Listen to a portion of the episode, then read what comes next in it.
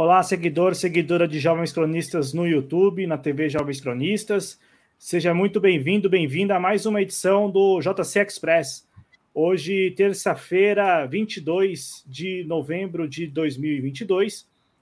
Estamos aqui para tratar de um assunto, olha, é um assunto muito sensível. Eu vou deixar isso já claro aqui, consignado com vocês de cara, porque é um assunto extremamente sensível é, sobretudo agora, né, em, em, que nós já temos é, um presidente eleito, um novo governo que vai ter uma posse em 1 de, 2000, 1 de janeiro de 2023. Então, é, é, é, um tema que eu confesso de cara aqui que é muito sensível, mas eu peço a você que nos acompanhe, que, que nos acompanhe ao vivo, né, que nos acompanha ao vivo, que participe pelo chat. É muito importante a sua participação pelo chat, enfim, a sua opinião, a sua mensagem. Deixe o like e o joinha no vídeo e a gente vai tratar do assunto que é um assunto sensível, né? Não, não, não sei nem se é, cabe a pergunta se existe neonazismo no Brasil, mas assim, o tema é o neonazismo no Brasil. Né? Tudo bem que nós lançamos uma pergunta como o título deste vídeo, mas é, recentemente, para você ver como o timing perfeito aí da, desse, desse tema, recentemente nós tivemos no sul do país, em Santa Catarina, a prisão de oito homens né, que estavam ali fazendo parte de uma célula neonazista. E para tratar desse assunto espinhoso, sensível, nós contamos com a participação, mais uma vez, de André Nunes. Para quem não conhece o André Nunes, ele é cientista contábil, é bancário da Caixa Econômica Federal, pós-graduado em Ciências Políticas e coordenador da Frente Nacional Trabalhista. Tem um canal aqui no YouTube que é o Conversando com o André Nunes e também está nas redes sociais no arroba André Nunes, tudo junto, FNT.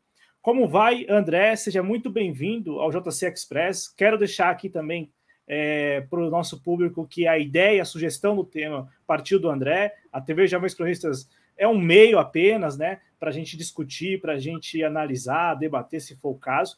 Então, André, seja muito bem-vindo à TV Jovens Cronistas mais uma vez. E como já trouxe aqui na introdução, o time para tratar desse assunto foi perfeito, porque há poucos dias, há três dias, quatro dias, ainda no, no final da semana passada, em Santa Catarina, numa cidade de Santa Catarina, na região metropolitana de Florianópolis, que é a capital catarinense, um grupo de oito homens é, foi, foi preso pela, pela polícia e estes homens eles já tinham passagem pela polícia e é, quase todos eles, ou todos eles, passagem exatamente por é, não, não apenas se identificarem como neonazistas, mas por praticarem né? É, crimes que são relacionados aí ao, ao que podem ser categorizados ou inclu, incluídos aí nesse grupo do neonazismo ou do nazismo. Então, assim, o timing perfeito para tratar desse assunto. Nós lançamos na, no título uma pergunta, né? Você tinha sugerido o tema Existe neonazismo no Brasil? E aqui é, eu encurtei e coloquei neonazismo no Brasil? Uma pergunta. E aí eu te faço essa pergunta: existe neonazismo no Brasil? É, ou estamos tratando de um assunto que nada tem a ver com a nossa sociedade, nada tem a ver com os nossos dias. Boa noite, seja muito bem-vindo mais uma vez. Muito obrigado.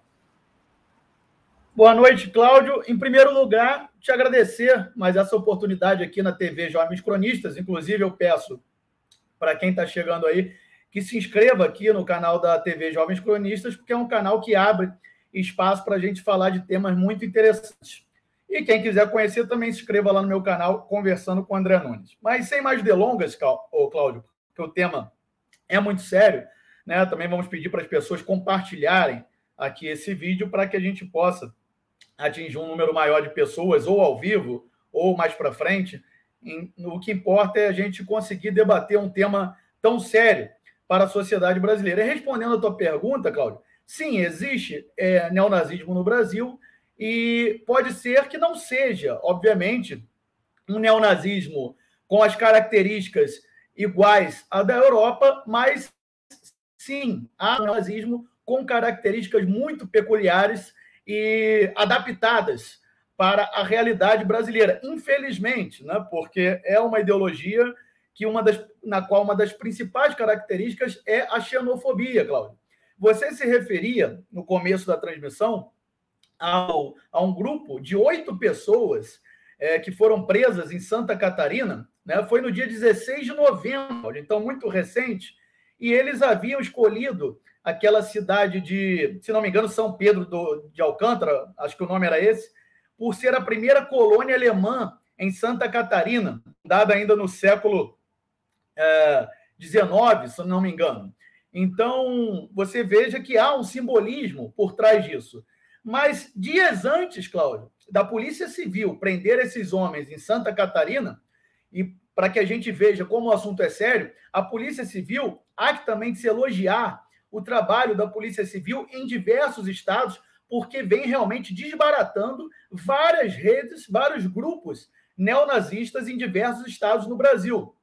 Muita gente poderia pensar que a grande concentração é, de grupos com características neonazistas no Brasil seria é, a maior parte estaria no sul do Brasil, mas para quem imagina que seja isso, na verdade, a maior concentração de grupos neonazistas está em São Paulo, segundo a pesquisa da Unicamp, que é liderada pela doutora em antropologia social é, Adriana Dias. É uma das maiores especialistas no tema, se não a maior especialista do tema aqui no Brasil. E poucos dias antes, oh, Cláudio, desse grupo ser desbaratado em Santa Catarina, houve o um incêndio, o incêndio do, da, do Centro de Formação Paulo Freire, em Caruaru, é, em Pernambuco. Então, Cláudio, eu queria que, de repente, se você conseguir colocar na tela aquela, aquele link que eu lhe enviei é, sobre um grupo que foi preso também em Niterói, em 2013, para que a gente comece a, a mostrar algumas imagens aqui enquanto a gente comenta, porque realmente não esses grupos uh, com características neonazi, eles não se instalaram, obviamente eles não nasceram de um dia para a noite, eles não começaram, ninguém pode ser leviano de dizer que esses grupos começaram a se organizar é, por causa do governo Bolsonaro ou a partir do governo Bolsonaro. Mas houve uma explosão de 2009, desculpem, 2019 em diante. Então, em 2013, eu vou começar com esse é, exatamente essa imagem que o Cláudio está mostrando na tela, para que a gente possa chegar é, na realidade. Em 2013, esse grupo de foram cinco pessoas, se não me engano, foram presas em Niterói. Niterói, que é a cidade do Rio de Janeiro, uma das cidades é a cidade mais tranquila, mais pacífica da região metropolitana do Rio de Janeiro.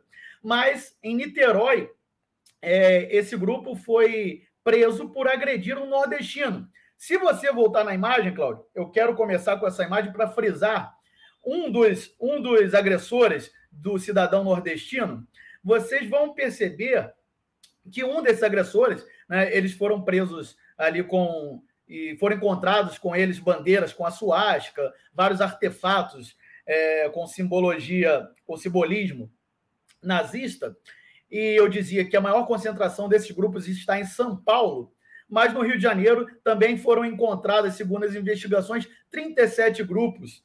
Ah, em São Paulo há mais de 130, no Rio de Janeiro, 37 grupos que é, têm essa ideologia como mola propulsora. Vocês reparem no cidadão que está ao lado é, do, do primeiro da esquerda para a direita, vocês podem ver que é um cidadão é, mestiço. Né? A nossa sociedade brasileira é uma sociedade mesclada. E mesmo assim, um cidadão nitidamente pardo está ali é, fazendo parte desse grupo de neonazistas, lembrando que a maioria deles tinham, tinham tatuagens, né? Com, com a águia, uh, com a águia nazi, ou com suásticas, enfim, diversos símbolos que remetem ao nazismo alemão.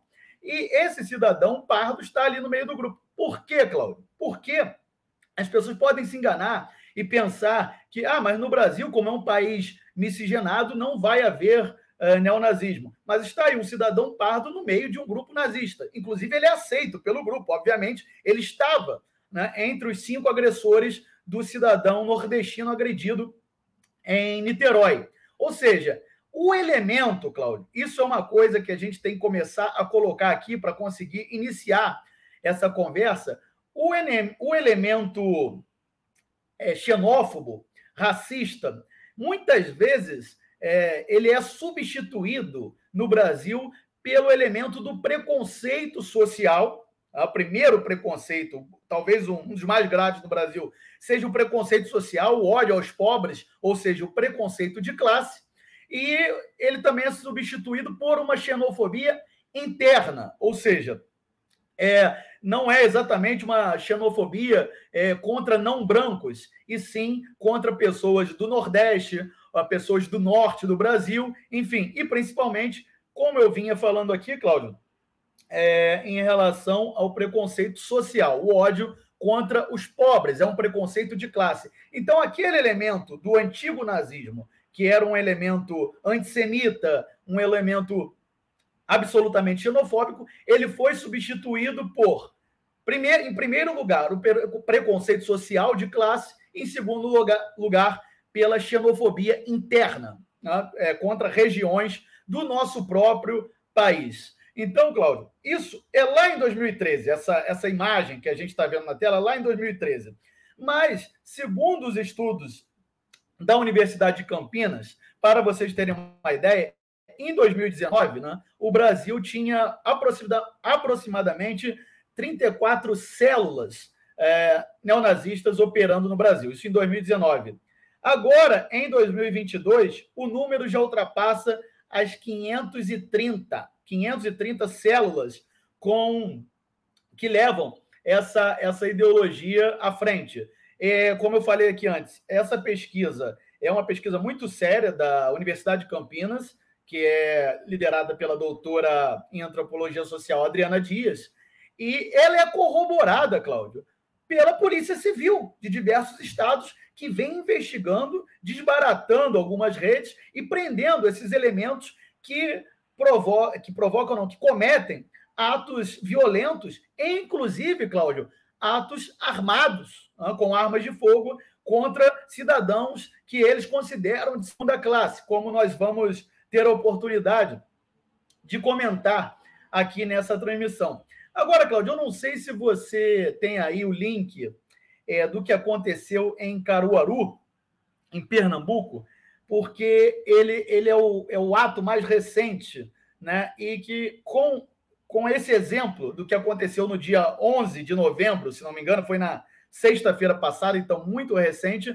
nós vamos poder elucidar é, os métodos que estão sendo utilizados por, esses, por essas organizações, por essas células.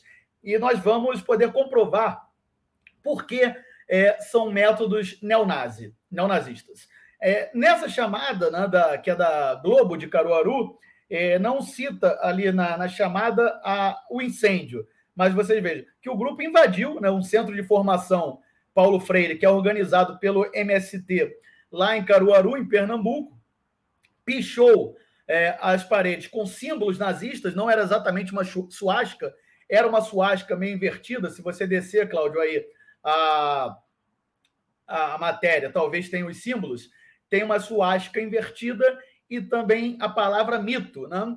E a própria Polícia Civil, é bom frisar isso, pessoal, a própria Polícia Civil do estado de Pernambuco, que está investigando quatro suspeitos de terem é, feito essas pichações, a Polícia Civil informa que esses elementos, não satisfeitos com a depredação é, e a pichação lá do Centro de Formação Paulo Freire, eles invadiram, Cláudio, a casa da coordenadora do curso, que fica a poucos metros, do curso não, do Centro de Formação, que fica a poucos metros desse centro de formação, e eles atearam fogo, incendiaram a casa da coordenadora do Centro de Formação Paulo Freire. Quando eu divulguei isso no Twitter, muita gente mal intencionada, né? Porque há muita gente, infelizmente, no Brasil, que quer passar pano para esse tipo de metodologia, esse tipo de ato, que sim, são atos é, neonazistas. Nós não podemos passar o pano para esse tipo de, de atos. Ah, e diziam, ah, mas vai existir neonazismo em Caruaru, como se só fosse possível existir é, neonazismo no sul do Brasil por conta de uma ligação ou uma suposta ligação com comunidades alemães e italianas. Sim, é possível. Como eu mostrei aqui em Niterói, em 2013, havia elementos na, miscigenados ali, elementos não brancos, que estavam fazendo parte de um grupo neonazista em Niterói, porque a, o elemento, o elemento xenófobo e talvez é, dependendo da raça, foi substituído pela, é, pela xenofobia interna e também pelo preconceito social.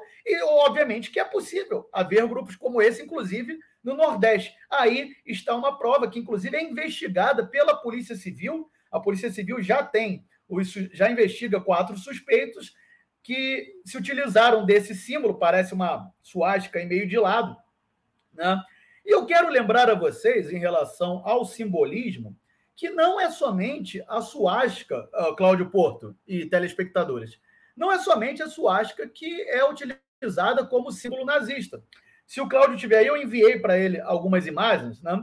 Vocês vão ver uma imagem que é há, há pouco tempo, né? De 2020, né? Aqui no Brasil, na Avenida Paulista, na Avenida Paulista, havia uh, brasileiros ali com a bandeira, levando duas bandeiras é, uma em vermelho e preto e a outra com as cores da bandeira da Ucrânia. E essas bandeiras têm o tridente. Vejam vocês aí na imagem.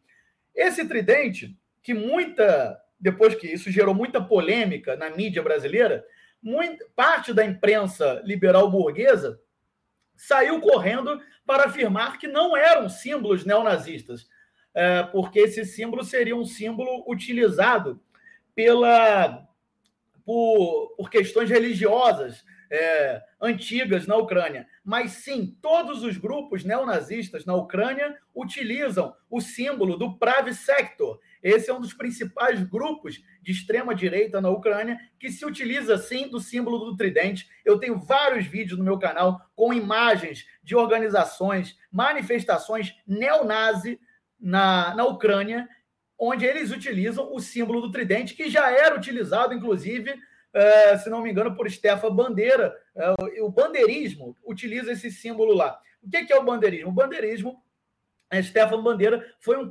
colaborador é, nazi na Ucrânia ocupada, Ucrânia então soviética, que foi ocupada pelas hordas nazistas da Alemanha hitlerista, e aí eles já começam a utilizar o símbolo do tridente. Eu tenho muitos vídeos no canal onde eu, eu demonstro, lá no meu canal, conversando com o André Nunes, algumas manifestações neonazistas, várias, né? É, onde eles utilizam esse símbolo neonazi. Lembrando que a Sarah Winter, né, ativista bolsonarista, ela declarou que foi treinada na Ucrânia e que nós deveríamos ucranizar o Brasil. Essa declaração, ela e a deputada Carla Zambelli, né, tinham essa orientação de ucranizar o Brasil, foram treinadas na Ucrânia, a própria Sarah Winter já declarou isso. E por quê? Porque eu estou fazendo essa comparação, Cláudio, é, com o que aconteceu em Caruaru. Agora vocês vão entender. Não é somente por causa dos símbolos. Os símbolos uh, neonazistas, eles não são necessariamente a suástica, porque a suástica é, proibido, é proibida em diversos países, inclusive no Brasil. Então, eles se, usam, se, se eles utilizam de símbolos como esse tridente, que é do Pravi Sector, né, o movimento de ultradireita é, lá na Ucrânia.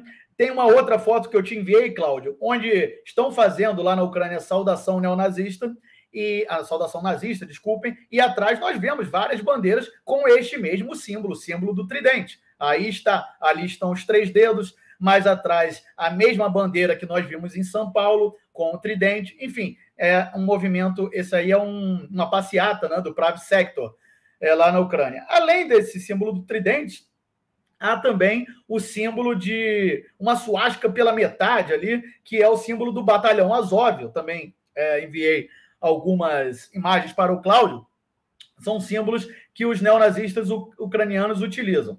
Agora, é, é bom lembrar, aí está o símbolo do batalhão Azov, é, é, um símbolo que não é exatamente uma suástica, mas eles utilizam, utilizam também símbolos como os dois S, ou que remetam os dois S, né, para é, fazer uma analogia com a SS hitlerista, né, da Alemanha nazista. Então, há diversos símbolos que são utilizados por movimentos neonazistas ao redor do mundo. E aqui no Brasil não é diferente. Eles não são bobos, eles sabem que a suástica é proibida no Brasil, é passível né, de encarar um processo, então eles já vêm utilizando esses símbolos, é, como também utilizam na Ucrânia. Inclusive, é, pedindo para ucranizar o Brasil. Por que ucranizar o Brasil? Porque na Ucrânia, a partir de 2014, houve um golpe de Estado que ficou conhecido como, no começo, como Euromaidão, a Revolução Colorida, que culminou na instauração, Cláudio Porto, de uma junta neonazista para governar a Ucrânia em 2014, que ficou conhecida, inclusive, como a Junta de Kiev. Ah, e da qual aquele movimento ainda tem ramificações na Ucrânia até hoje. Né? Essa guerra entre que dizem ser entre Rússia e Ucrânia não começou hoje. Ela começa oito anos atrás, em 2014, com, com esse golpe de Estado lá, que termina instaurando uma junta neonazista, a junta de Kiev, na Ucrânia. Todos esses movimentos que eu estou citando aqui, o Prav Sector, o Batalhão Azov, eles foram institucionalizados a partir de 2014 na Ucrânia. O neonazismo na Ucrânia é institucionalizado. O Batalhão Azov, que era um grupo paramilitar, hoje faz parte da Guarda Nacional Ucraniana, hoje faz parte do Exército Ucraniano. E seus membros estavam no Ministério do Interior. O ministro do Interior, até pouco tempo, não sei se ainda é hoje, mas era um membro de destaque do Batalhão Azov, que é declaradamente um batalhão neonazista. Quanto aos métodos, Cláudio Porto, veja você, incendiaram no dia 11 de novembro, aqui no Brasil, em Caruaru, incendiaram ah, o Centro de Formação Paulo Freire. Agora, por que eu comparo os métodos? Por que são métodos neonazistas? A partir de 2014, com esse golpe de Estado na Ucrânia, é, não me recordo agora se em 2014 ou em 2015, mas entre 2014 e 2015, esses mesmos grupos que eu estou citando aqui, neonazistas ucranianos, atearam fogo na sede de um sindicato em Odessa, na Ucrânia, e mataram centenas, não, dezenas de pessoas. Foram cerca de 50 mortos que se refugiavam desses batalhões, dessas hordas neonazistas, na sede de um sindicato em Odessa. Esse episódio ficou conhecido como o Massacre de Odessa. E vejam, Cláudio, como esses métodos se repetem, não só no Brasil, mas por todo o mundo, é, eu estou falando aqui é, do que aconteceu em Caruaru, Pernambuco, no dia 11. Poucos dias, na mesma semana, poucos dias antes, na Bolívia, país vizinho aqui do Brasil, é, grupos de extrema-direita incendiaram a Federação de Campesinos. Para quem tiver interesse, procure na internet incêndio na Federação de Campesinos, que é também uma sede sindical de trabalhadores rurais e movimentos golpistas, né, que não aceitam o governo de Luiz Arce, que é do mesmo partido que Evo Morales, na Bolívia, incendiaram a sede de um sindicato de trabalhadores rurais em Santa Cruz, na província de Santa Cruz. São grupos que, inclusive, são incentivados pelo governador da província de Santa Cruz, que se chama Luiz Camacho. Isso é para que a gente tenha uma ideia de como, quando as lideranças incentivam ou fazem corpo mole é, com esses grupos, essas orientações, eles crescem, eles saem do armário. E é exatamente isso que está acontecendo no Brasil nesse momento. Cláudio Porto, vou descansar a voz aqui e deixar um comentário para você, para que eu possa fazer uma segunda intervenção daqui a pouco. Mas claro, para claro. que você veja que isso tá aconte está acontecendo ao redor do mundo. Né? Eu citei os movimentos da Ucrânia para a gente poder fazer um apanhado geral quanto aos métodos e aos símbolos. E os mesmos métodos e mesmos símbolos são utilizados no Brasil, na Bolívia e em diversas partes do mundo. Cláudio Porto. É, mas é interessante o que você trouxe em relação a, a adequar o nazismo ou o neonazismo à realidade brasileira. Né? Quando você traz a foto lá de 2013 de um sujeito pardo, né? E, e, claro, o, o, que está acontecendo agora no Brasil, que, que é até um outro método que eu quero saber se você concorda, a grande mídia atribuiu isso e classificou como um método nazista. Né, a ideia aí de bolsonaristas, né, de eleitores do presidente Bolsonaro, é, nas redes sociais, é, sugerindo né, é, que petistas, não só petistas, mas aqueles que votaram no Lula, é, colassem um adesivo na frente dos seus comércios ou também das suas casas com a estrela do PT para identificar é, que aquelas pessoas que é, trabalham ali ou que são proprietárias daquele ambiente, seja a sala comercial, o salão comercial ou a residência, votaram no PT. E a grande mídia prontamente, a grande mídia, estou falando porque a grande mídia prontamente classificou isso como um método nazista. E aí, André, é, é muito interessante, e esse ponto acho que não pode ficar é, assim sem um destaque maior, é como é, há uma, uma adaptação mesmo né, é, do nazismo à nossa realidade. Né? Então, como você trouxe aqui na versão brasileira, entra aí como um dos, um dos pontos assim que são muito que seriam caros para esses neonazistas. A, a, querendo ou não, a luta de classes, né? Então, não, não é apenas porque a pessoa veio do norte, do nordeste, mas porque a pessoa é pobre, né? Então, há, há esse recorte, para além dessa xenofobia interna a que você se refere, que a gente viu, por exemplo, neste caso de 2013, e também é o que nós temos visto, principalmente nesta eleição, é, com pessoas que não necessariamente participam dessas células, mas que têm comportamentos que poderiam ser encaixados como comportamentos não nazistas. E aí eu te pergunto, para passar a palavra, devolver a palavra para você, reforçando o convite para quem acompanha ao vivo que participe pelo chat, a gente vai passar no chat é, na sequência. E também é, deixe o like aqui no vídeo e acompanhe o André Nunes no Conversando com o André Nunes aqui no YouTube e nas redes sociais, arroba André Nunes é FNT. Mas aí, André, é, vamos lá. É, como que você avalia, e é interessante você ser pós-graduado em Ciências Políticas para também aferir isso, como que você avalia o papel da chamada institucionalidade em fechar os olhos para esse tipo de movimento e, em alguns casos, até, em certa medida, dar aquela estimulada. Você citou duas figuras, eu posso dizer figuras públicas, mas uma é deputada federal, a Carla Zambelli, né? É, que, que, está lá, tem um mandato no, no Congresso Nacional, foi renovado nesta eleição. Como que você avalia essa relação? Porque lá em 2013, ah, como você trouxe aqui, é, parece mais um grupo como o grupo que foi preso semana passada. Né? Um grupo que se identifica mesmo com o neonazismo, é, carrega os seus símbolos e pratica no dia a dia, tem comportamento neonazista no dia a dia. Mas e, e essa galera que de repente é, escorada no presidente Bolsonaro, ou, ou melhor, se apoiando e se sustentando na, na chamada extrema-direita que chegou ao, ao, poder em 2018, é, no dia a dia também pratica o neonazismo, mas não se enxerga enquanto neonazista. Aí eu estou me referindo, por exemplo, a esses que sugeriram nas redes sociais que eleitores do Lula colassem a estrelinha do PT na, na frente de, das casas e também dos comércios, e, claro, a essa galera que praticou, sobretudo nesse processo eleitoral recente, a xenofobia contra nordestinos, principalmente contra nordestinos, para não falar também aqueles que é, vivem no norte do país. Então, como que você é, avalia exatamente essa relação que lá em 2003, lá em 2003 não existia, eu, eu posso estar equivocado, mas acho, acho que em 2003 não existia essa relação da institucionalidade com esse movimento e que agora em 2022 este movimento neonazista, para além desses homens e mulheres que são presos ou presas eventualmente pela polícia, ou que fazem parte desses grupos que você se referiu, desses 530 grupos neonazistas que existiriam no Brasil em 2022, mas eu me refiro a, a sei lá, não sei se dá para falar milhões de brasileiros que têm um comportamento que pode ser classificado como neonazista, ao ponto de pedir que é, pessoas marquem as suas, suas casas, seus estabelecimentos comerciais e por aí vai. É, vamos lá, Cláudio. Vou tentar é, atender a todas as suas questões, que foram longas.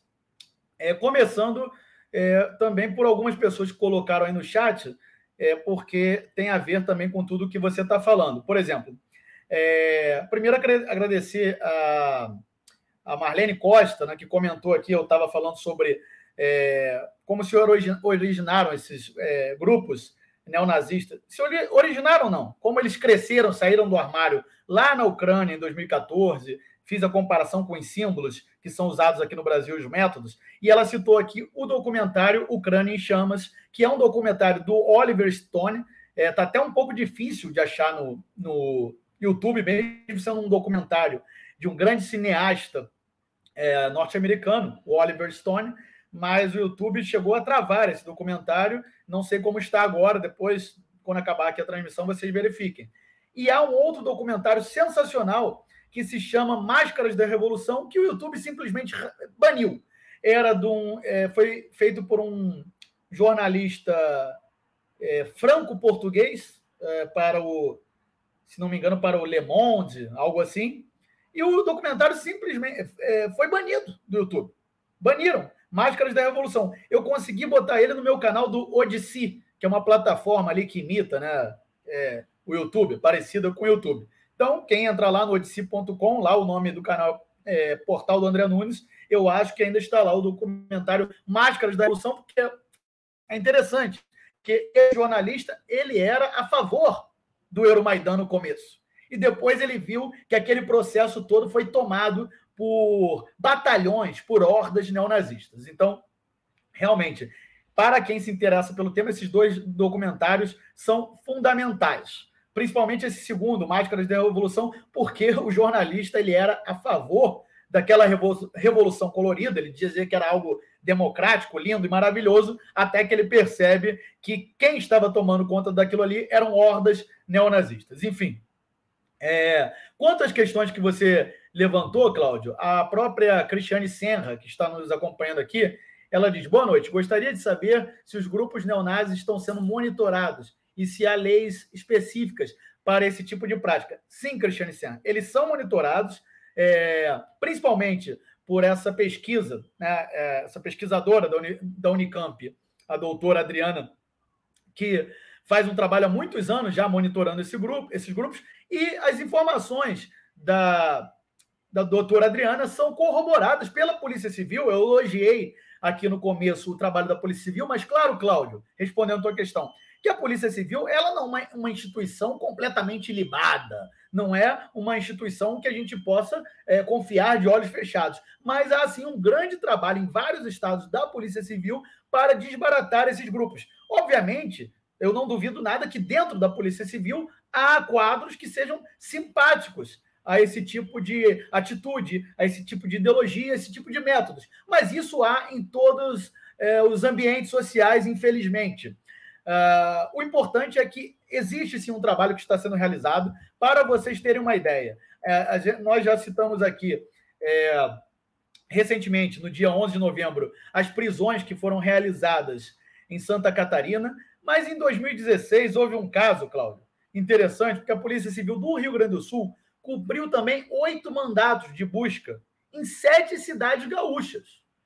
É, porque essa, esses mandatos foram para impedir ações de um movimento armado que estava re, realizando reuniões não nazistas. E a polícia já estava prevendo que eles iam atacar sedes de sindicatos, de partidos de esquerda, enfim, pessoas, né, quadros. Um vereador uh, lá no Rio Grande do Sul foi ameaçado de morte.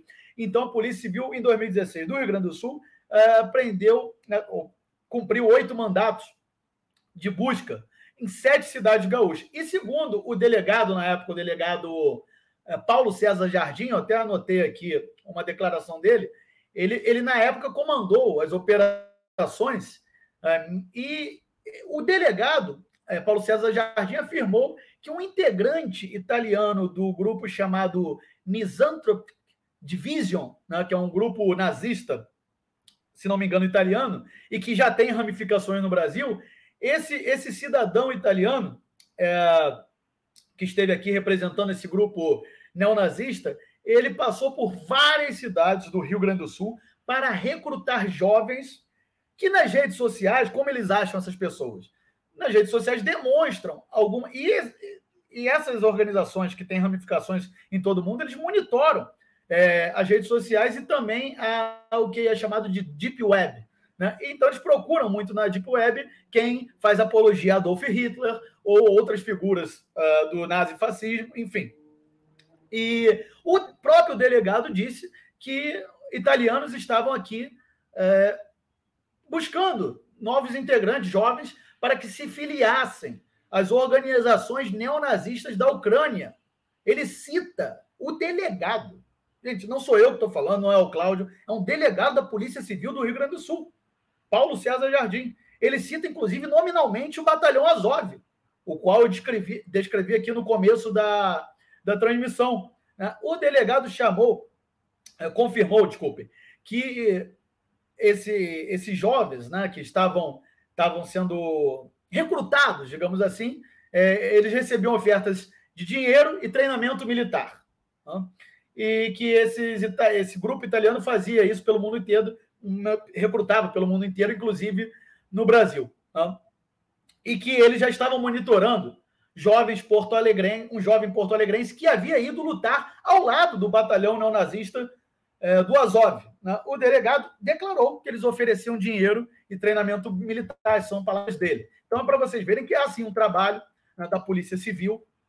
Eu quero lembrar a vocês que mais recente, isso que eu estou falando no Rio Grande do Sul foi em 2016.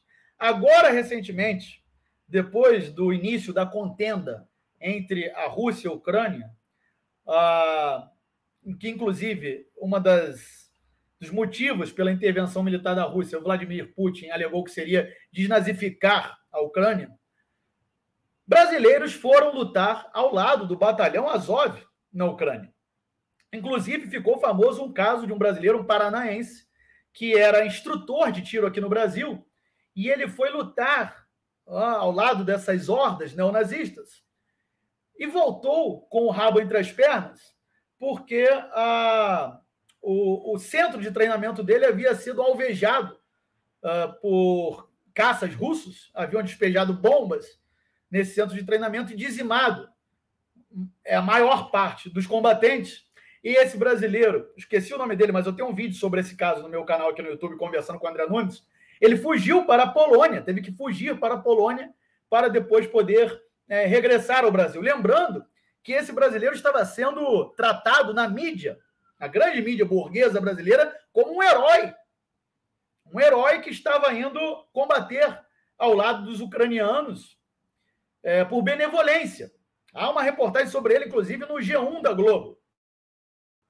Na verdade, ele estava indo, ele estava, não, ele foi combater ao lado de hordas neonazistas. Ou seja, faz, o fazia ou por dinheiro, sendo assim um mercenário, ou por ideologia, ou o que é pior, pelos dois.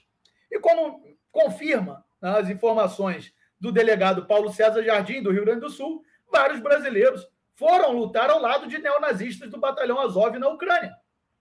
Então, isso é para que a gente tenha a clareza de como esses grupos vêm ganhando organicidade no Brasil eles estão organizados. Agora, que há complacência, Cláudio Porto, de várias autoridades do Brasil, nós não temos dúvidas. Essa deputada Carla Zambelli, o que foi aquilo? Aquele ato dela sair com uma arma em punho atrás de um cidadão por causa de um bate-boca é, sobre a política brasileira? O que não é aquilo senão um método de intimidação neonazista? Há algum outro adjetivo para aquele aquele ato que aquela senhora promoveu, aquela coisa bizarra, absurda? Não há. Não há outro adjetivo. Eu lembro a vocês aqui, esse vídeo que eu vou citar aqui está disponível no YouTube também. Não lembro o ano, mas Bolsonaro, já presidente, naquele seu famoso cercadinho, um dos seus seguidores, né, aquele cercadinho, ficava ali aqui em Brasília com um monte de, de papagaio, de pirata ali em volta do Bolsonaro, para levantar a bola para ele. Um dos seguidores perguntou para ele, acho que está no canal da UOL isso, é, seguidor de Bolsonaro cita Hitler e Bolsonaro não responde. O título é mais ou menos isso. Um seguidor de, do Bolsonaro, ali naquele cercadinho, perguntou para ele, citando Hitler, citando Adolf Hitler, disse: Olha, Bolsonaro, o Hitler, a gente sabe que o Hitler lá na Alemanha, é a atenção que ele deu à educação das crianças. E aqui, nós não vamos fazer algo similar? Como é que nós vamos caminhar? Ele estava pedindo doutrinação neonazista para o Bolsonaro. Vocês sabem o que o Bolsonaro fez? Ele em nenhum momento refutou. Que no vídeo está até escrito isso. É, cita Adolf Hitler e Bolsonaro não refuta, algo assim. Ele não, em nenhum momento reagiu. Ele só disse que era muito difícil tocar o Ministério da Educação, porque não podia dar uma guinada, um cavalo de pau de 360.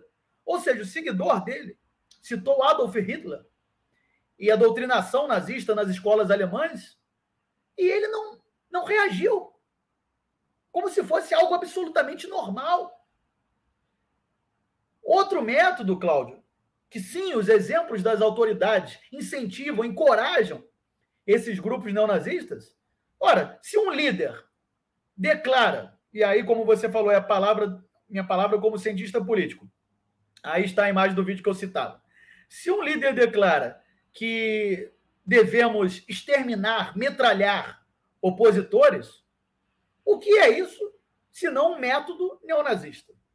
Como eu citei aqui anteriormente, o que é incendiar sedes de centro de, de formação e sindicatos, como está acontecendo no Brasil, se não métodos neonazistas? Não há outro adjetivo.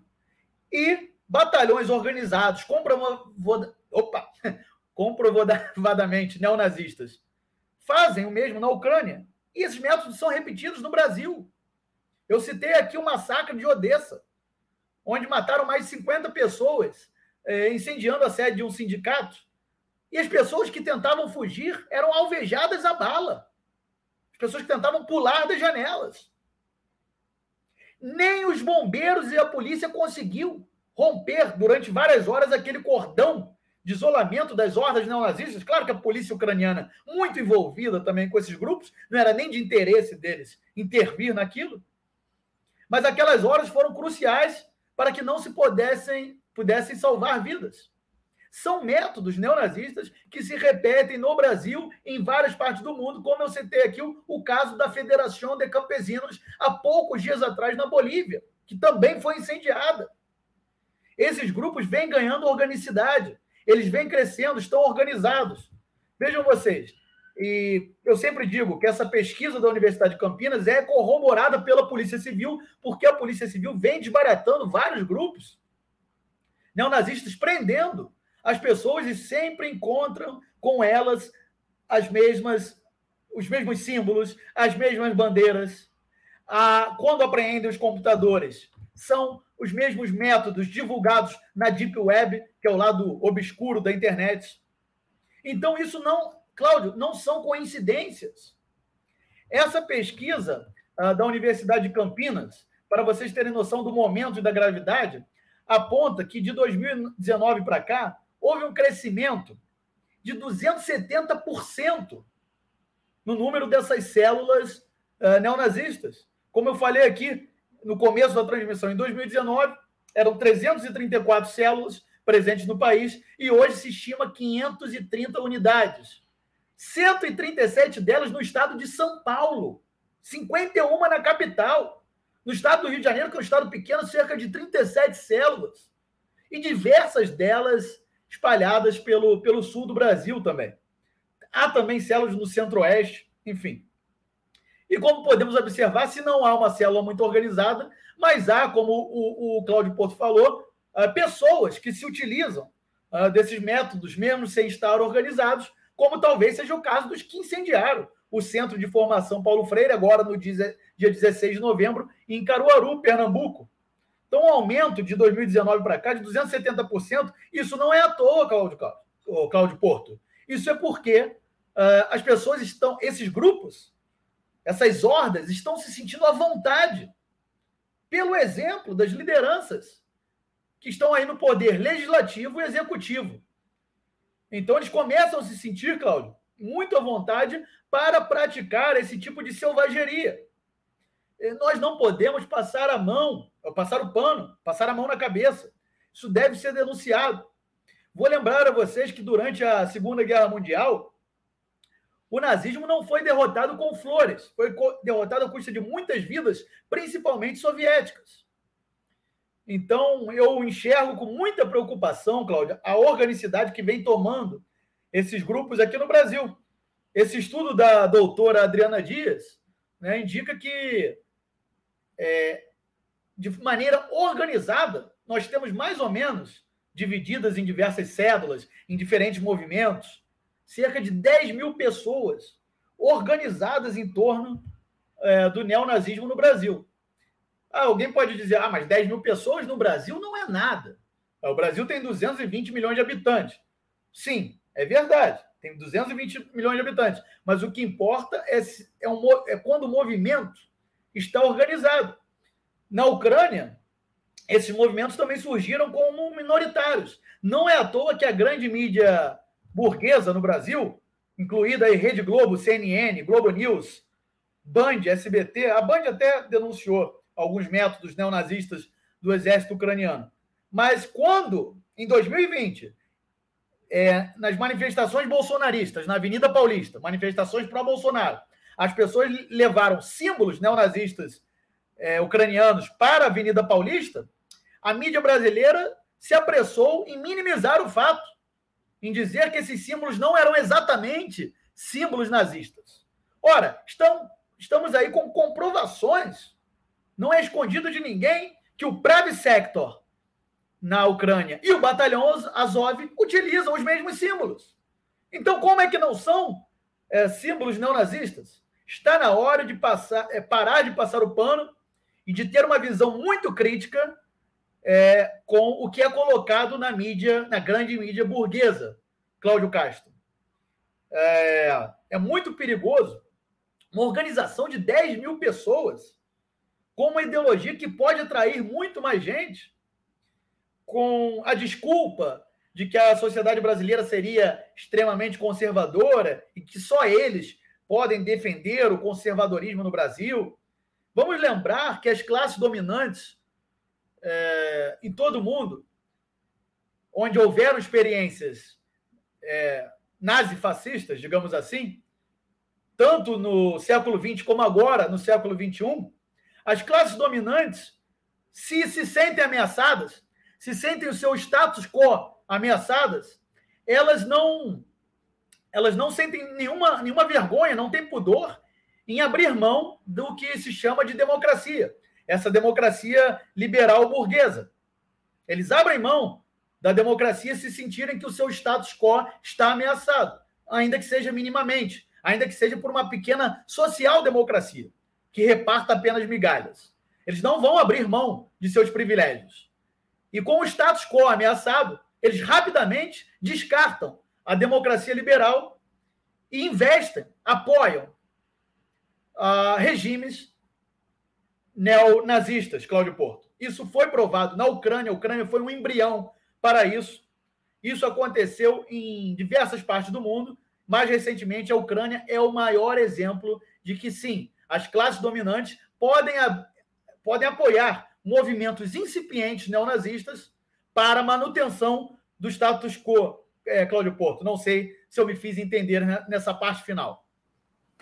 Não, para mim você fez se entender sim, e aí eu não sei se eu avancei demais na conversa, mas eu vou passar no chat e depois eu quero que você comente é, como esse comportamento que até a grande mídia aqui brasileira recentemente tem categorizado como neonazista, se para vocês também é, faz parte deste contexto é, do neonazismo no Brasil. Eu me refiro às pessoas que são comuns e que estão reproduzindo um comportamento que pode ser classificado, como está sendo classificado pela grande mídia recentemente, como neonazista. Mas antes, vou passar aqui no chat só para agradecer também ao Adriano Garcia, que é nosso editor responsável, fez aqui duas contribuições, né?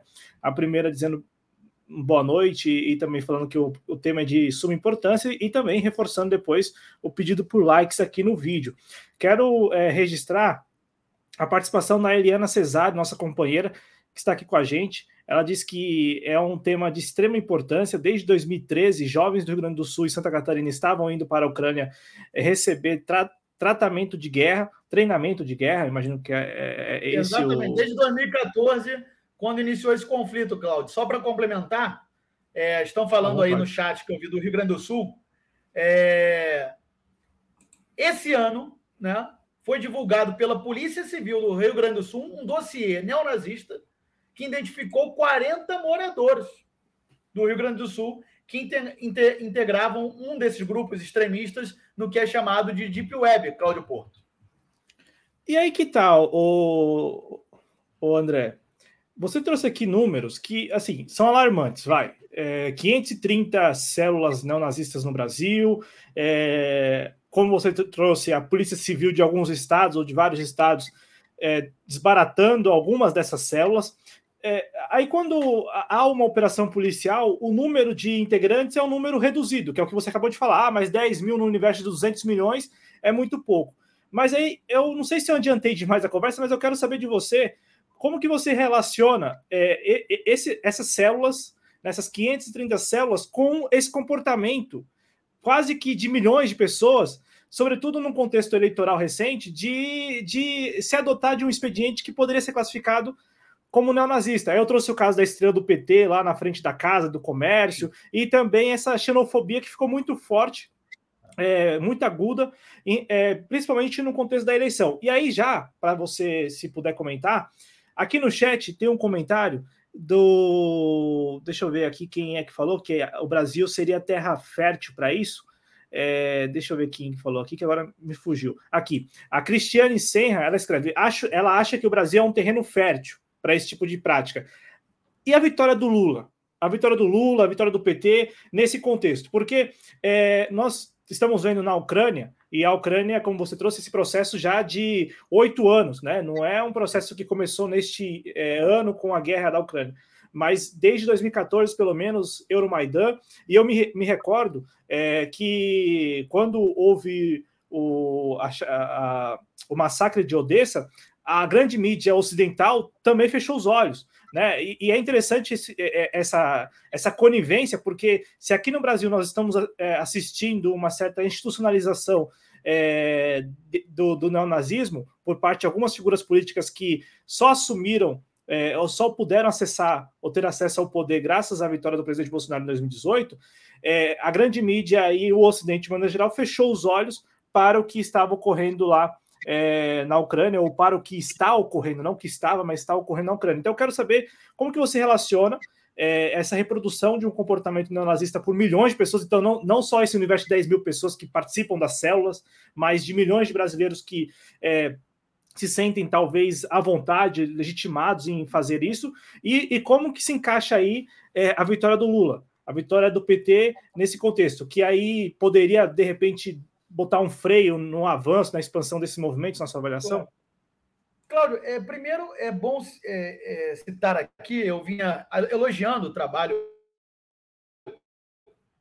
de, da Polícia Civil né, em alguns estados aqui do Brasil, mas é bom lembrar que as penas é, para esse tipo de crime são muito brandas. Inclusive, é, nas prisões mais recentes feitas em Santa Catarina, que você citou, a gente começou a falar aqui no começo do programa, se não me engano, foram oito homens presos em Santa Catarina. Um deles utilizava tornozeleira, porque já havia praticado é, crimes de xenofobia, agressões é, contra cidadãos que eles, obviamente, consideram de segunda classe. Então, inclusive, havia um ali que utilizava tornozeleira. No caso de Niterói, havia reincidentes também. Então, as penas ainda são muito brandas para esse tipo de crime relacionado a é um crime de ódio, né? um crime relacionado a essa ideologia neonazi aqui no Brasil. Quanto à relação uh, que você vinha citando uh, dos, obviamente, dos que não estão organizados, né? eu acho que era mais ou menos disso que você era a isso que você queria se referir, né? Porque, claro, essas células neonazis são monitoradas tanto pela, pela Universidade de Campinas quanto pela Polícia Civil em diversos estados, mas há milhões de cidadãos que hoje expressam esse comportamento nas ruas, né? vão para a porta de quartéis pedir golpe de Estado, enfim. nós estamos coalhados aí no Brasil de exemplos nesse sentido.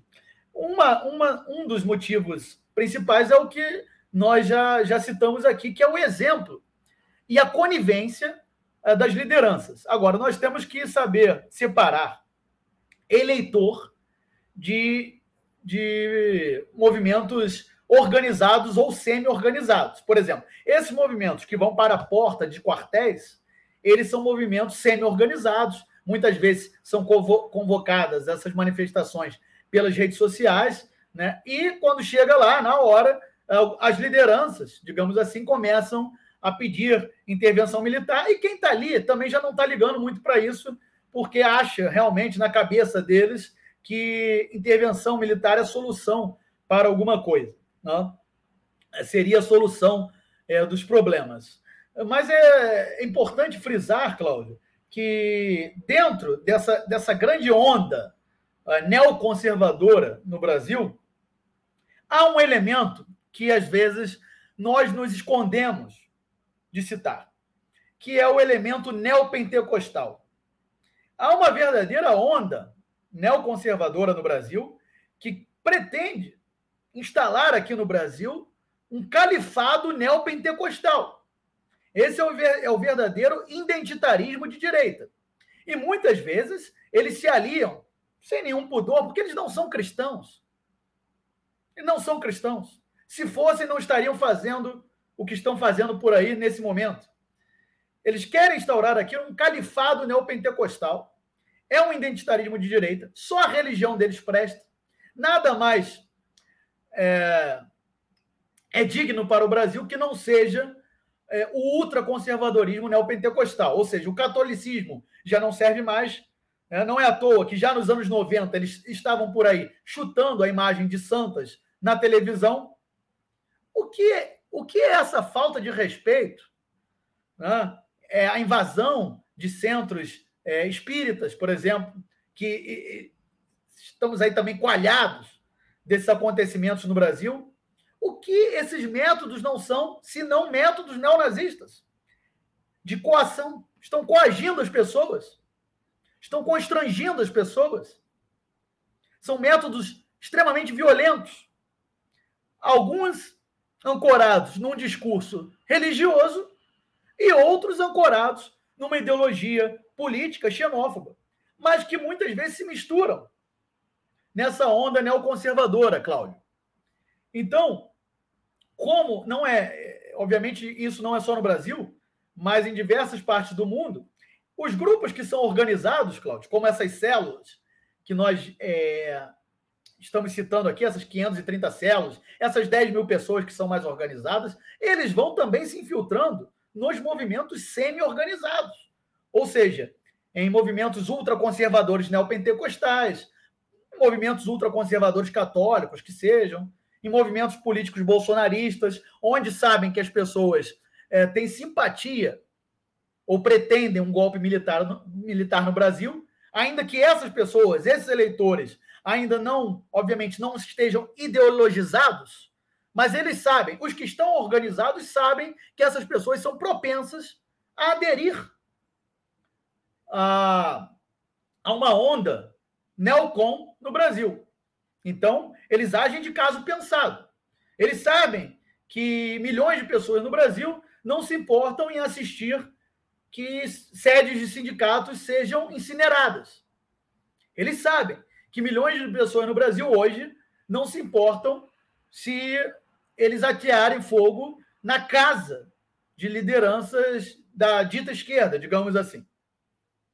Eles sabem que a coisa degringolou. Estão se aproveitando disso. E as lideranças no poder executivo e legislativo passam pano para tudo isso.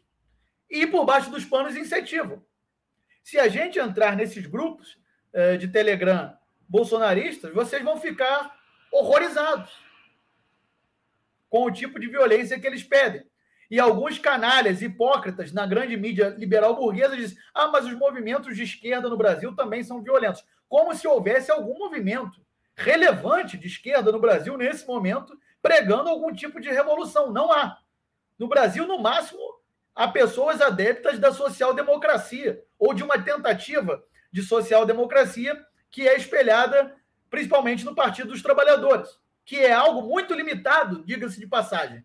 E aí, entrando é, na pergunta do Cláudio, vamos lembrar que se o governo do PT não fizer um governo, não for um governo realmente popular, que possa responder a alguns anseios das massas, como principalmente a questão econômica, a geração de emprego e renda, esse governo vai sofrer grandes pressões tanto desses grupos organizados como de grande parte da classe dominante brasileira.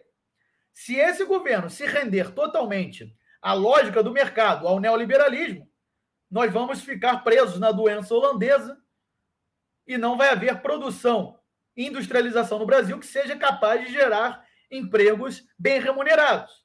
Se a economia do país vai bem, se há uma rede de proteção social adequada, se as pessoas estão trabalhando, estão sendo bem remuneradas, esses movimentos neonazistas, Cláudio Porto, começam a ficar para escanteio. Eles voltam para o gueto. O problema é que, a partir de 2013, 2014, com aquele, aqueles, aqueles movimentos de 2013, que as pessoas também julgavam democráticos, e aquilo já era o embrião de uma revolução colorida, junto com o frenesi anticorrupção, que foi propagada pela, propagado pela grande mídia a partir de 2015, colocaram, inculcaram na cabeça de milhões de brasileiros que o único problema do Brasil era a corrupção.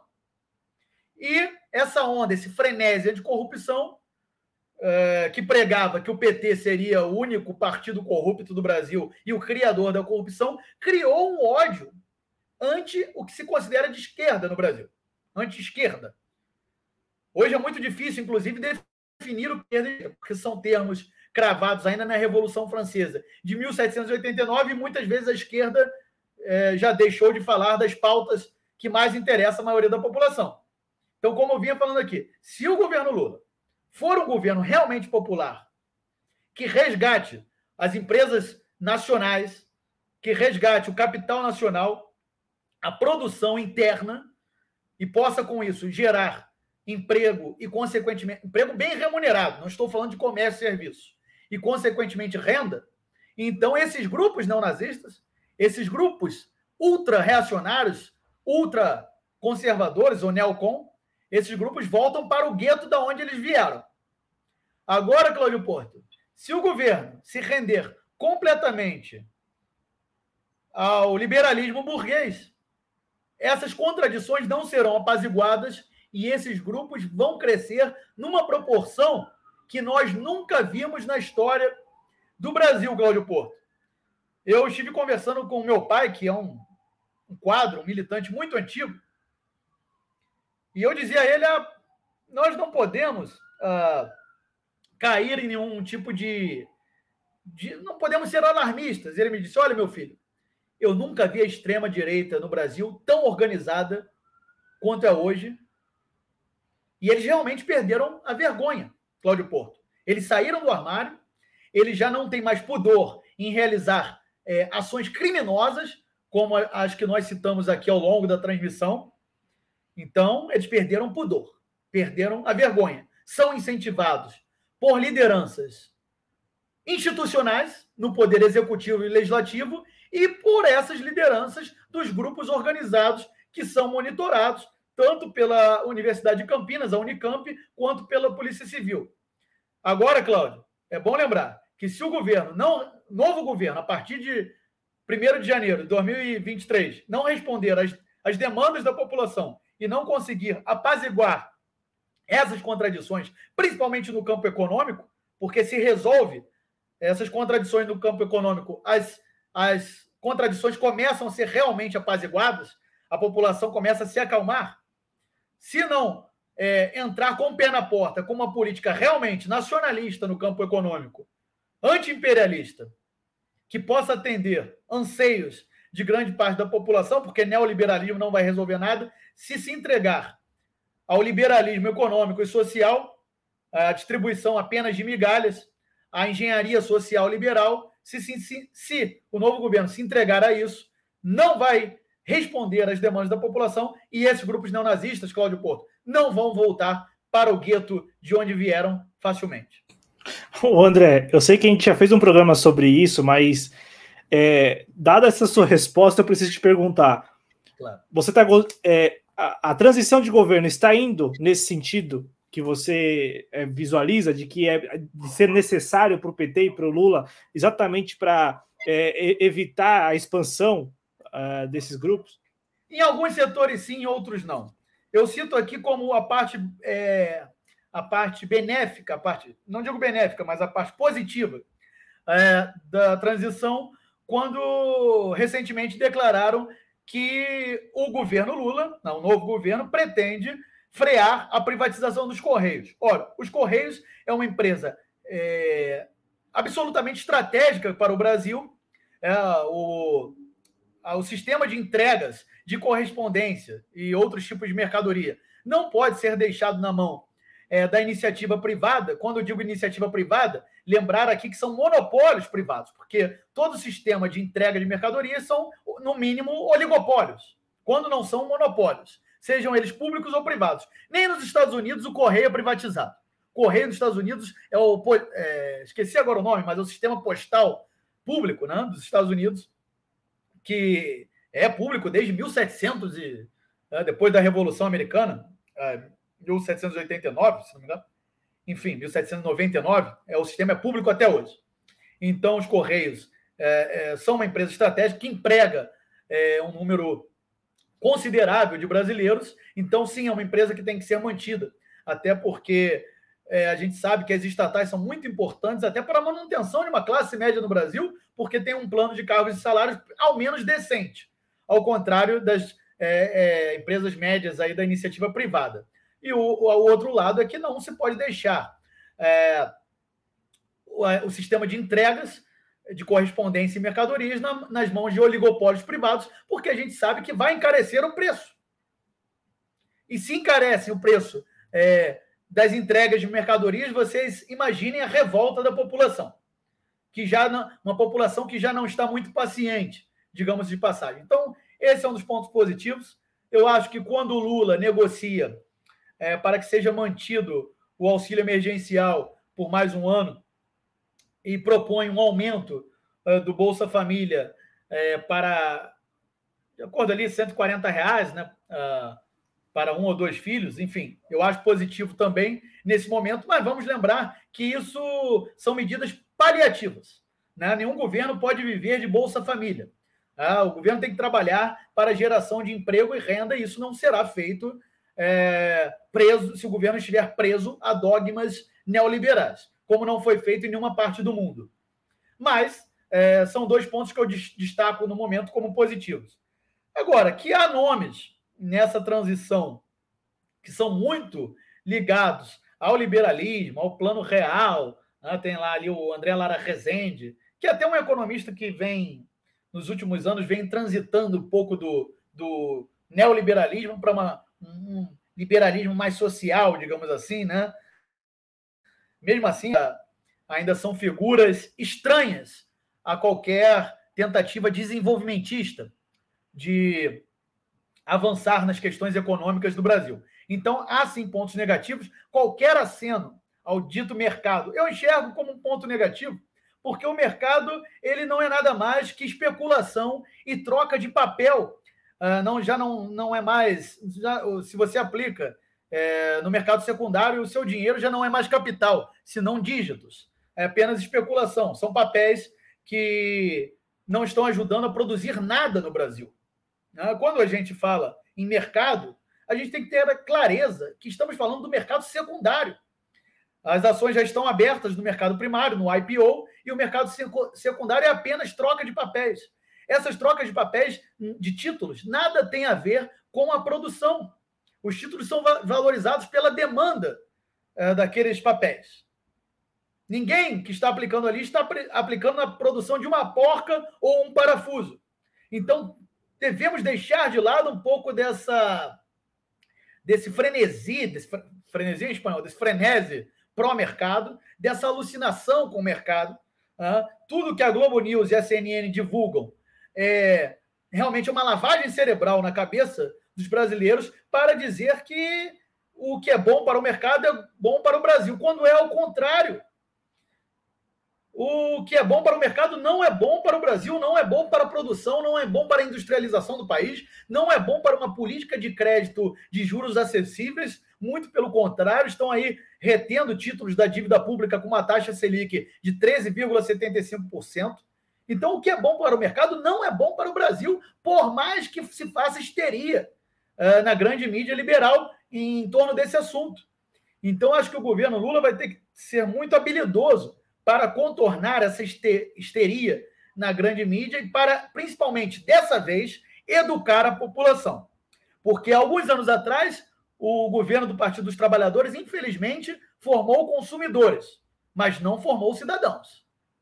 Então, dessa vez, é preciso investir numa mídia pública capaz de educar e principalmente esclarecer a população sobre esses temas é, principalmente quanto a essa questão do mercado, que, como eu dizia aqui, Cláudio Porto, esses títulos negociados não têm nada a ver com produção e desenvolvimento, porque não são aplicados diretamente na produção e sim na troca de papéis. a, a precificação desses títulos nada tem a ver com os ativos reais, ou como nós chamamos na contabilidade, os ativos imobilizados das empresas. Não tem a ver com o número de empregados que essa, essa empresa possui, ou seja, quantas pessoas elas empregam, o quanto elas estão produzindo, o valor é, do imobilizado e de outros tipos de ativo. É apenas troca de papéis, demanda no mercado secundário. Então, nada tem a ver com o que realmente importa para o Brasil. Então, muito cuidado com esse discurso pró-mercado. O novo governo não pode se submeter a esse tipo de discurso, Cláudio Porto. Então, esses são aspectos, é, há aspectos positivos nessa transição, mas também há, sem dúvida nenhuma, aspectos negativos. Mas eu insisto com você, Cláudio.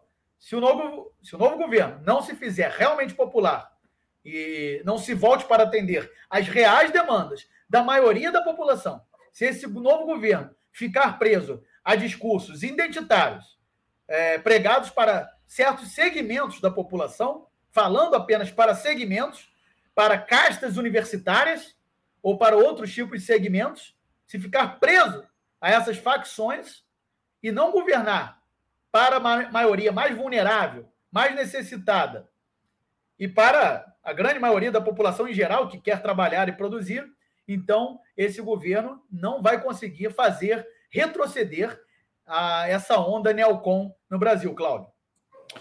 Estamos conversando com André Nunes, ele que é cientista contábil, bancário, também coordenador da Frente Nacional Trabalhista e pós-graduado em Ciências Políticas, tem um canal aqui no YouTube conversando com o André Nunes e está nas redes sociais também. Ô André, é, e eu vi nesta semana, né, a Globo News já antecipando um clima de Copa, né? Para eles foi uma grande vitória, para a Globo News foi uma grande vitória o Ilan Goldfein assumir pela primeira vez um brasileiro presidente do Banco Interamericano de Desenvolvimento, né? E, e eles comemoraram efusivamente. A Mira Leitão só faltou chorar no ar é, de alegria, né? Porque é, havia a expectativa de que o o Ilan Goldfein, que, que foi é, presidente do Banco Central no governo Temer, ele é, poderia correr o risco de não ser indicado, já que estamos vivendo uma transição de governo, né? Então, é muito, é, é assim, é, é, a cada vez mais explícito o, o, jogo, o jogo é cada vez mais explícito. Então, se você liga num canal de televisão hoje de notícias, né, Globo News, CNN, por aí vai, está muito claro de que lado, né, é, é, esse tipo de imprensa, a imprensa hegemônica está e, e de que lado nós estamos, né, enquanto conjunto da sociedade brasileira. E é como você disse, é, para ontem há uma necessidade no Brasil de se produzir, né? A gente precisa produzir para ontem, né? Vídeo que nós passamos na pandemia, em que nós não tínhamos sequer insumos básicos aí para poder é, é, enfrentar a pandemia, né? Não tínhamos sequer outra, máscara, outra coisa muito, luva. Muito, outra coisa muito que eu esqueci de citar aqui, Cláudio, desculpe te interromper, mas rapidamente, vontade. é que esses, esses movimentos neonazistas, a maioria deles é, já mesclaram, já se mesclaram a ideologia neoliberal. Eles não têm mais nenhuma contradição com o neoliberalismo. Então, é, eles podem ser conservadores apenas nas pautas de costumes, digamos assim, mas economicamente já aderiram a essa, essa ideologia de quinta categoria, que é o neoliberalismo, que é vendida aí na televisão é, como ciência, Cláudio. Mas desculpa te interromper, daqui a pouco a gente fala mais sobre a Miriam Leitão aí, o candidato Banco Interamericano, desculpa. É, não, não, não. É, é, que quando você comentou aqui a, a, respeito de que lado cada um está né, neste jogo, o, nem tudo que é, nem tudo ou tudo que é, é importante para o mercado é importante para o conjunto da sociedade brasileira, e, e, e, este choque já vai aparecendo né, na, na, na, mídia hegemônica depois da vitória do Lula, porque mesmo a, a transição de governo tendo lá quase 300 nomes, ou já, já tendo ultrapassado. Tem jornal que diz que já ultrapassou a marca de 300 nomes compondo o governo de transição, tem jornal dando 280 pessoas é, que estão integrando o, o, governo de transição. Independente disto, é, pra, eu falo do, do número porque quer, quer dizer que o Lula e a campanha do Lula recorreram a várias pessoas de, de, é, que, que, estão no espectro político da, da, da, da centro-direita, da direita, enfim, até a esquerda e tal. Então, assim, mesmo o governo Lula, o, o, presidente eleito Lula, nessa transição, recorrendo a um expediente de frente ampla, então convidando uma galera aí que, como você disse, é uma galera também muito estranha, né?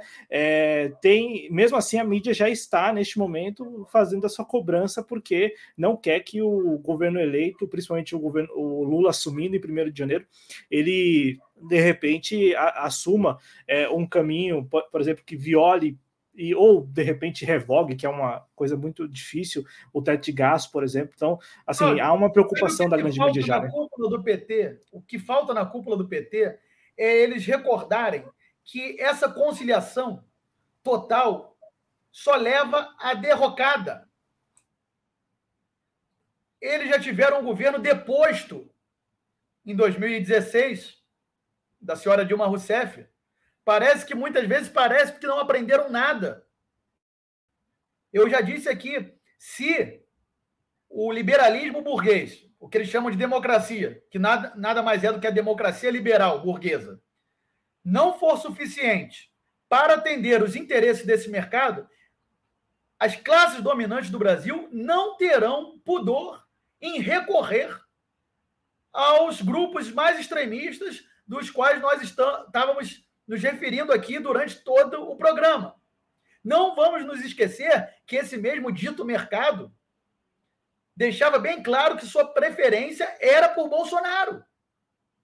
Eles não têm pudor em recorrer ao extremismo de direita, seja no Brasil ou em qualquer lugar do mundo. E parece que muita gente do PT ainda não não reconhece isso. E ficam aí fazendo festividade com uma eleição para os seus militantes, jogando confetes, enquanto a situação está se agudizando. Como você disse aqui, Cláudio, cada vez mais os porta-vozes das classes dominantes na grande mídia estão exigindo mais e mais concessões. Se exigem mais concessões, é porque o recado já está bem claro. E eu volto a repetir aqui: se o governo não se opor a esse tipo de exigência e governar realmente para o povo, não vai apaziguar os grupos extremistas.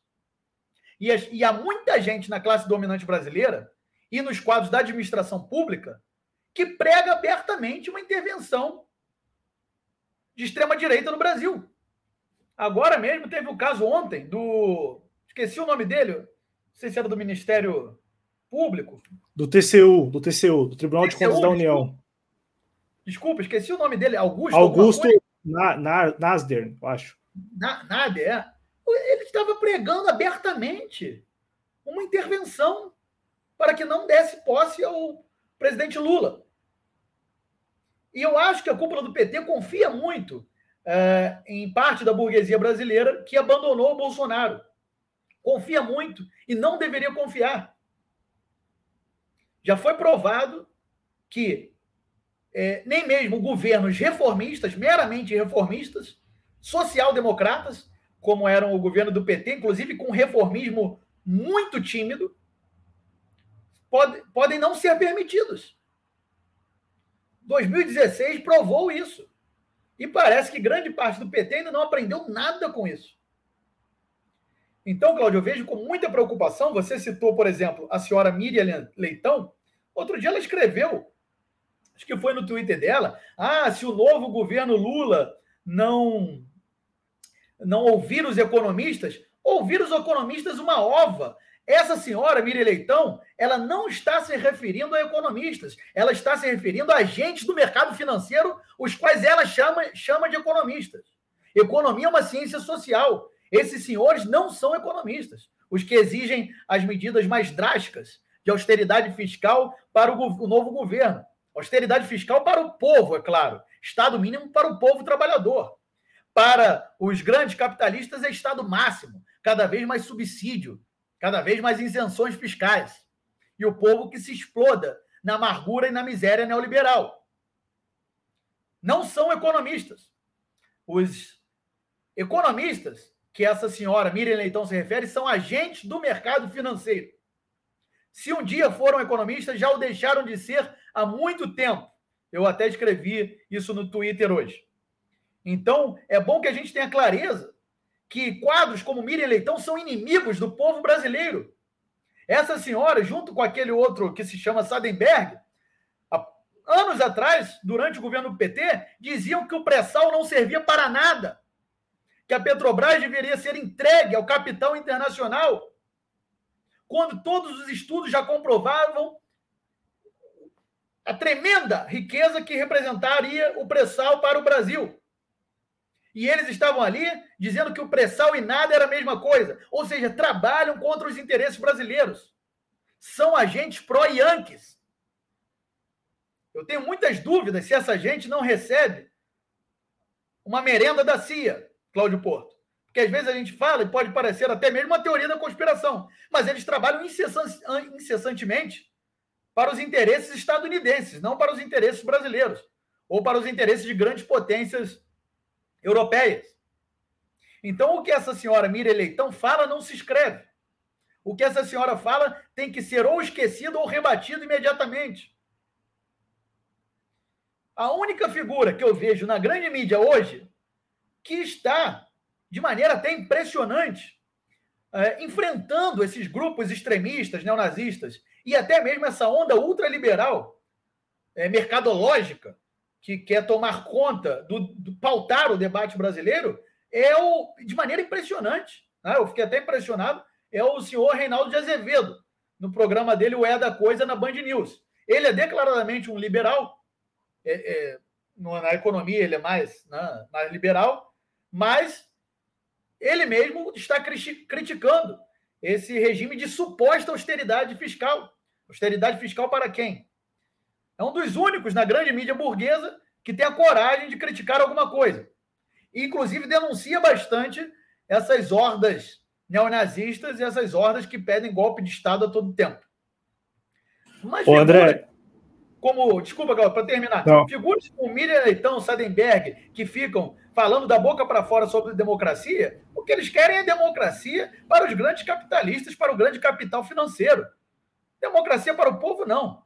Democracia. Essa democracia que nós temos aí já demonstrou o fracasso e culminou na eleição exatamente de Jair Bolsonaro em 2018, Cláudio. Desculpa te interromper, André, é só uma parte mesmo, porque eu, eu não sei se você concorda, mas é, se, se, o governo, o governo eleito, ele não trabalhar pela maioria, principalmente a maioria de vulneráveis, é, esta maioria, é, não, não, sei se a expressão mais correta e mais adequada será esta, mas eu vou usar. Mas esta maioria ela se torna uma espécie de presa fácil para esses movimentos extremistas, né? Porque é, vai se retroalimentando, né? Então, o fracasso de um governo Lula, por exemplo, principalmente em matéria de é, enfrentar as desigualdades, reduzir drasticamente o abismo social que nós temos, é, fortalece, retroalimenta os movimentos extremistas. É, é, mais ou menos por aí. E aí eu já vou agradecendo aqui a sua participação, para não tomar mais o seu tempo e também é, é para que nosso público compreenda que é interessante aqui você deixar o like, se inscrever no nosso canal, se inscrever no canal também, conversando com o André Nunes, que é o canal do André Nunes aqui no YouTube, e acompanhar nas redes sociais. E com certeza este não, não será o nosso último programa juntos aqui, até porque essa parceria é, vai render bastante trabalho para nós dois, principalmente aí né, no, no próximo governo. Mas eu quero saber de você, o que, que você pensa, é, é, se é por aí mesmo? Eu, eu, sei que isso aqui não é muito original, mas é, é por aí. É, o movimento extremista ele se retroalimenta do, do fracasso é, de um eventual governo Lula, é isso? De um fracasso de qualquer governo social-democrata. Se um governo, que eu não chamo nem de social-democrata, porque pode ser um governo apenas é, liberal burguês. A social-democracia é o que foi praticado, por exemplo, na Suécia durante até ali os anos 80, né? um capitalismo de Estado com muitas concessões para a classe trabalhadora. Inclusive, em diversas empresas suecas, havia os conselhos de trabalhadores é, na administração das empresas. Isso sim seria uma social-democracia, um regime de concessões amplas para os trabalhadores. Isso não existe no Brasil. O que existe no Brasil é um capitalismo periférico. Agora, Cláudio, é, eu queria pedir para quem veio né, aqui pelo meu chamado, que se inscreva aqui nas Jovens Cronistas. É, se eu esqueci de falar alguma coisa sobre esses grupos extremistas, tem muito material no meu canal conversando com o André Nunes. Se inscrevam lá também. É, também no Twitter, arroba André Nunes FNT, como se inscrevam aqui na TV Jovens Cronistas e no Twitter deles lá também, que eles também têm, TV Jovens Cronistas. Eu peço para quem veio pela minha divulgação se inscrever aqui, porque o trabalho do Cláudio é muito importante. Porque no momento em que nós temos diversos canais tratando apenas de, de propagar ideologia neocon e de colaborar com a pretensão de instaurar um califato, califado neopentecostal no Brasil, é bom ter um canal como o do Cláudio Porto que aqui os jovens cronistas, que traga outro tipo de visão. Então se inscrevam aí. Agora, quanto à tua questão, Cláudio, que tu, você colocou é, sobre se um fracasso do governo Lula é, faria esses grupos se propagar, com certeza. Esses grupos estão saindo do armário desde o impeachment da Dilma Rousseff. Agora, é bom lembrar que quando o governo Dilma Rousseff, quando começa a fracassar? Exatamente quando se rende completamente à ótica neoliberal. Exatamente quando o governo Dilma se rende completamente à lógica, à, à, mercadolo, é, à ótica mercadológica. Quando Dilma Rousseff nomeia como ministro da, da Fazenda, que à época também controlava a economia, Joaquim Levy, um executivo do Banco Bradesco, ou seja, colocou um banqueiro para comandar a economia. Ó, igualmente fez Bolsonaro com Paulo Guedes. É a partir daí que esses grupos saem do armário. É a partir daí que esses grupos tomam coragem para se organizar. E, obviamente, que com a chegada de Bolsonaro, toda a sua retórica agressiva, dizendo que vai metralhar, que vai é, aniquilar seus opositores né, de maneira violenta. Agora, é curioso, vou fazer um parênteses aqui. É bom a gente observar que o Bolsonaro muito fala e pouco faz ele é uma pessoa que ele não é adepto ao trabalho, ele não gosta de trabalhar. Né? E muitas vezes nem de liderar. Enquanto seus seguidores mais exacerbados pedem para que ele atue de alguma maneira, ele geralmente reflui. Né? Ele não gosta muito de trabalhar, ele quer ficar ali na presidência e tá muito, é, foi muito deprimido também pelo resultado eleitoral. Essa é a grande verdade. Fica aí procurando uh, motivos para questionar as, as urnas que o elegeram há 30 anos. Né? Durante 30 anos está sendo eleito nessas mesmas urnas. Seus governadores foram eleitos nessas urnas. O seu senador é, e, e vice-presidente foi eleito nesse, nesse sistema, o general Mourão. Aquela senhora, uma fanática neopentecostal chamada Damares Alves, foi eleita é, nesse mesmo sistema eleitoral de urnas. Então, na verdade, ele fica ali jogando para a plateia dele, mas não vai, creio que não tomará nenhuma atitude drástica, porque é alguém que não gosta de trabalhar. É alguém que diz que vai matar, fazer e acontecer, mas que quando foi abordado, estava armado e foi abordado em Vila Isabel, no Rio de Janeiro, a bandidagem tomou dele a moto e a arma. Ou seja, é otário. Num bom português, bem carioquês para que todo mundo entenda. É um otário que quer se fazer de machão e aí fica jogando para o seu público. Agora, voltando a falar um pouco mais sério aqui, é, não tenhamos dúvidas que um eventual fracasso econômico do governo Lula vai fazer esses grupos se radicalizarem ainda mais. Não é à toa que, a partir da chegada de Bolsonaro em 2019, esses grupos é, cresceram 270% no Brasil. Então, o que nós precisamos para fazer esses grupos retroagirem é um governo realmente popular que atenda às principais demandas da população. Um governo que não fique preso a pautas identitárias, a pautas de segmentos da sociedade. Um governo que pratique políticas públicas para amplos espectros da população.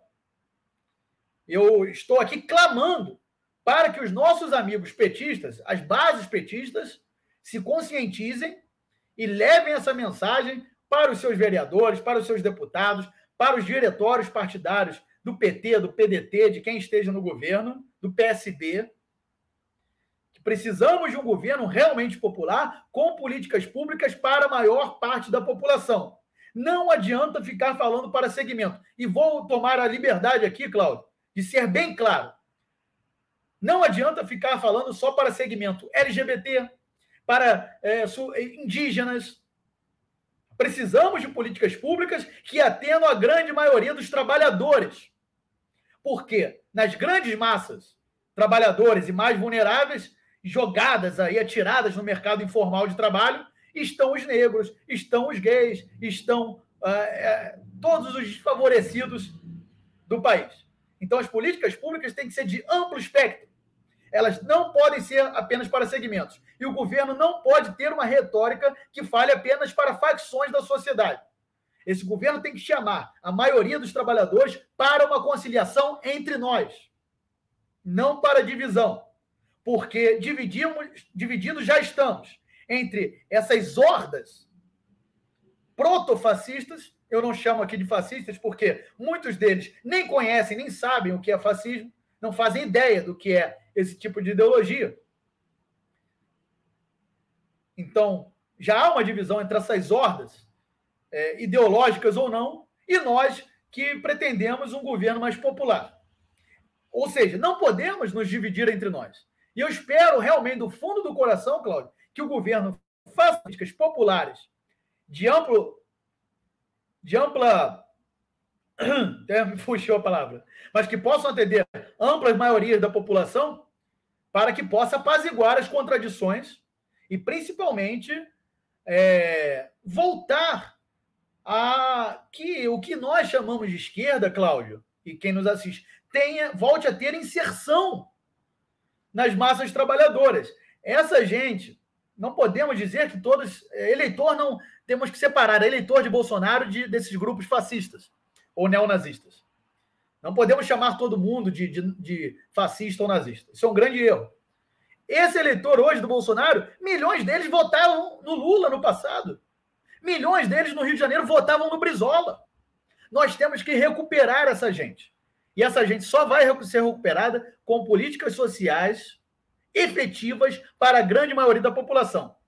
Como a escola pública, por exemplo, de tempo integral decente, com alimentação decente para os filhos dos trabalhadores nas, nas escolas.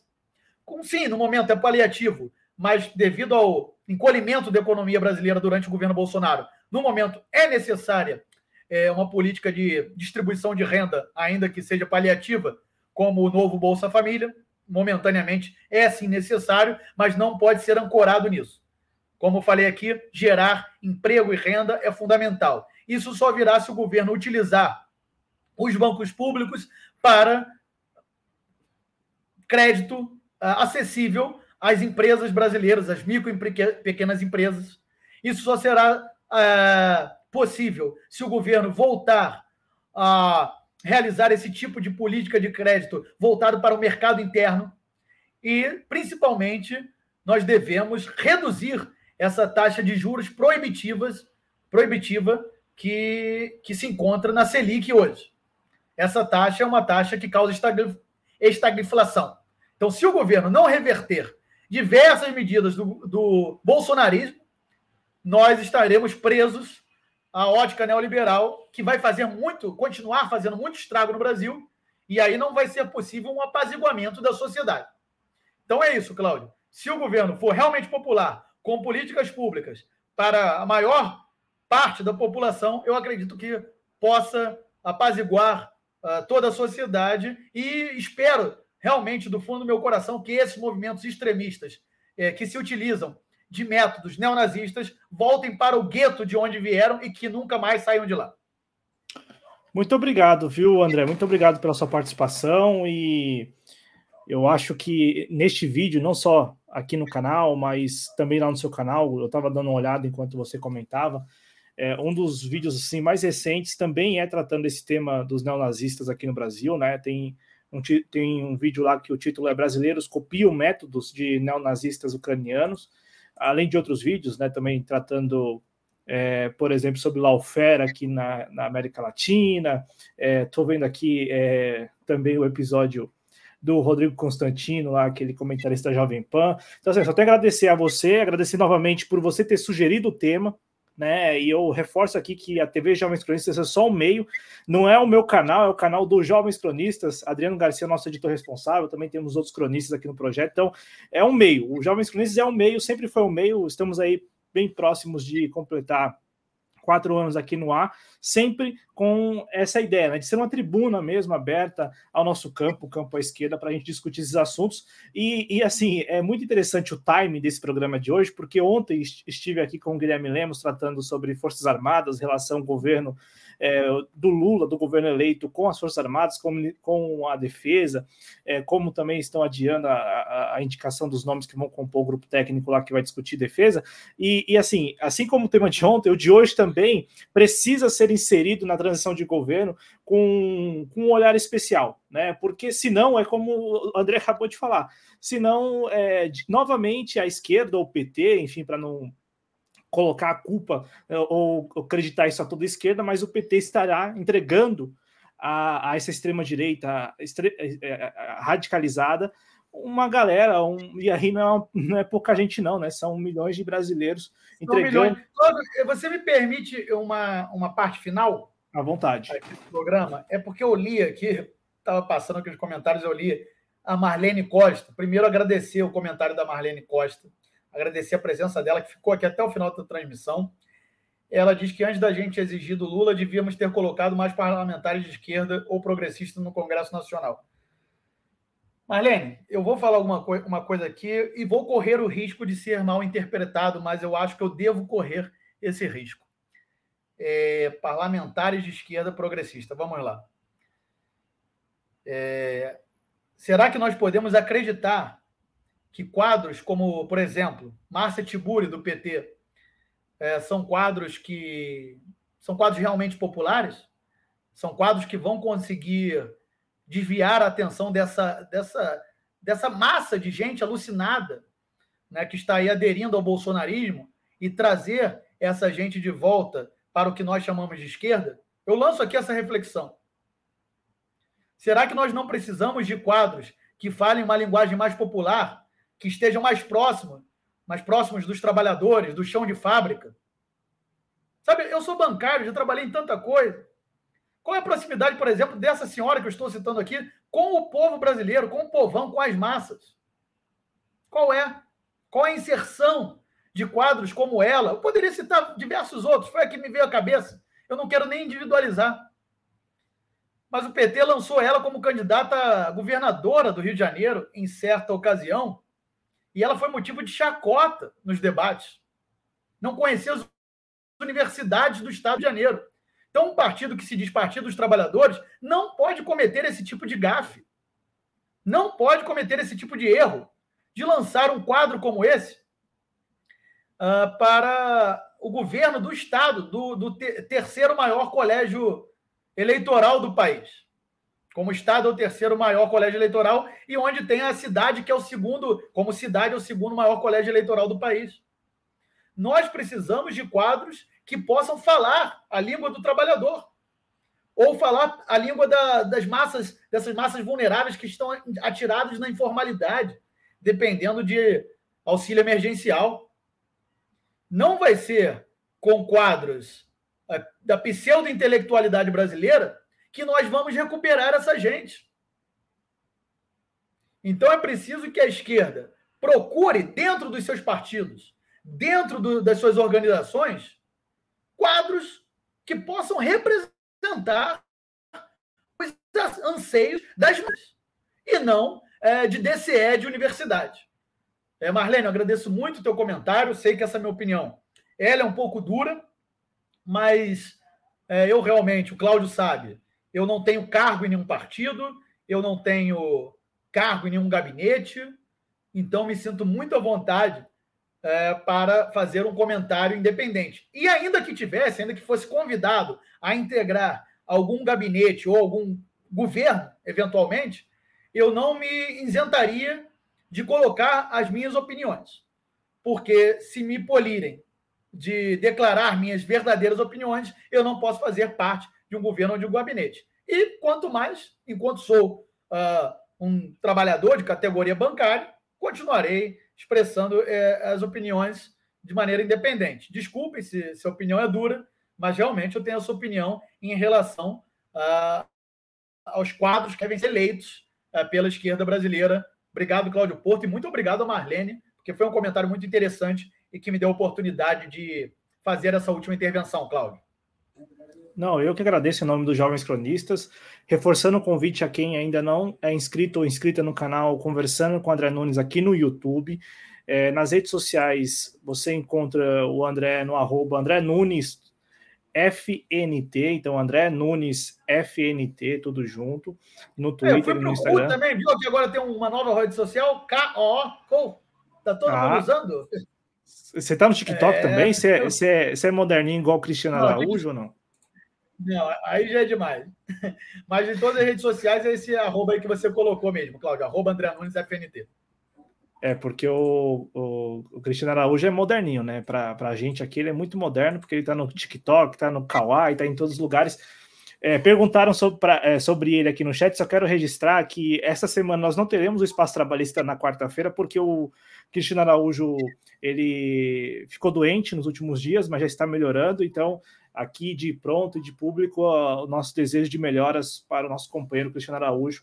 Cristiano Araújo, é... inclusive, Cláudio, ele hum. numa transmissão no meu canal, ele alertou para o nível de organicidade desses novos movimentos, né, desses movimentos neonazistas. Então, também desejo melhoras ao Cristiano Araújo. Um abraço a ele e um abraço a você, viu, André? É sempre uma alegria conversar com você, cara. Muita saúde para você e boa semana. Igualmente, Cláudio. Obrigado. Eu que te agradeço. Até a próxima. Valeu, valeu também a quem nos acompanhou. Re, reforçando, deixa o like, inscreva na TV Jovens Cronistas. Acompanhe o trabalho do André Nunes nas redes sociais e voltamos numa próxima. Até mais, gente. Muito obrigado pela audiência. Muita saúde para todos nós. Tchau.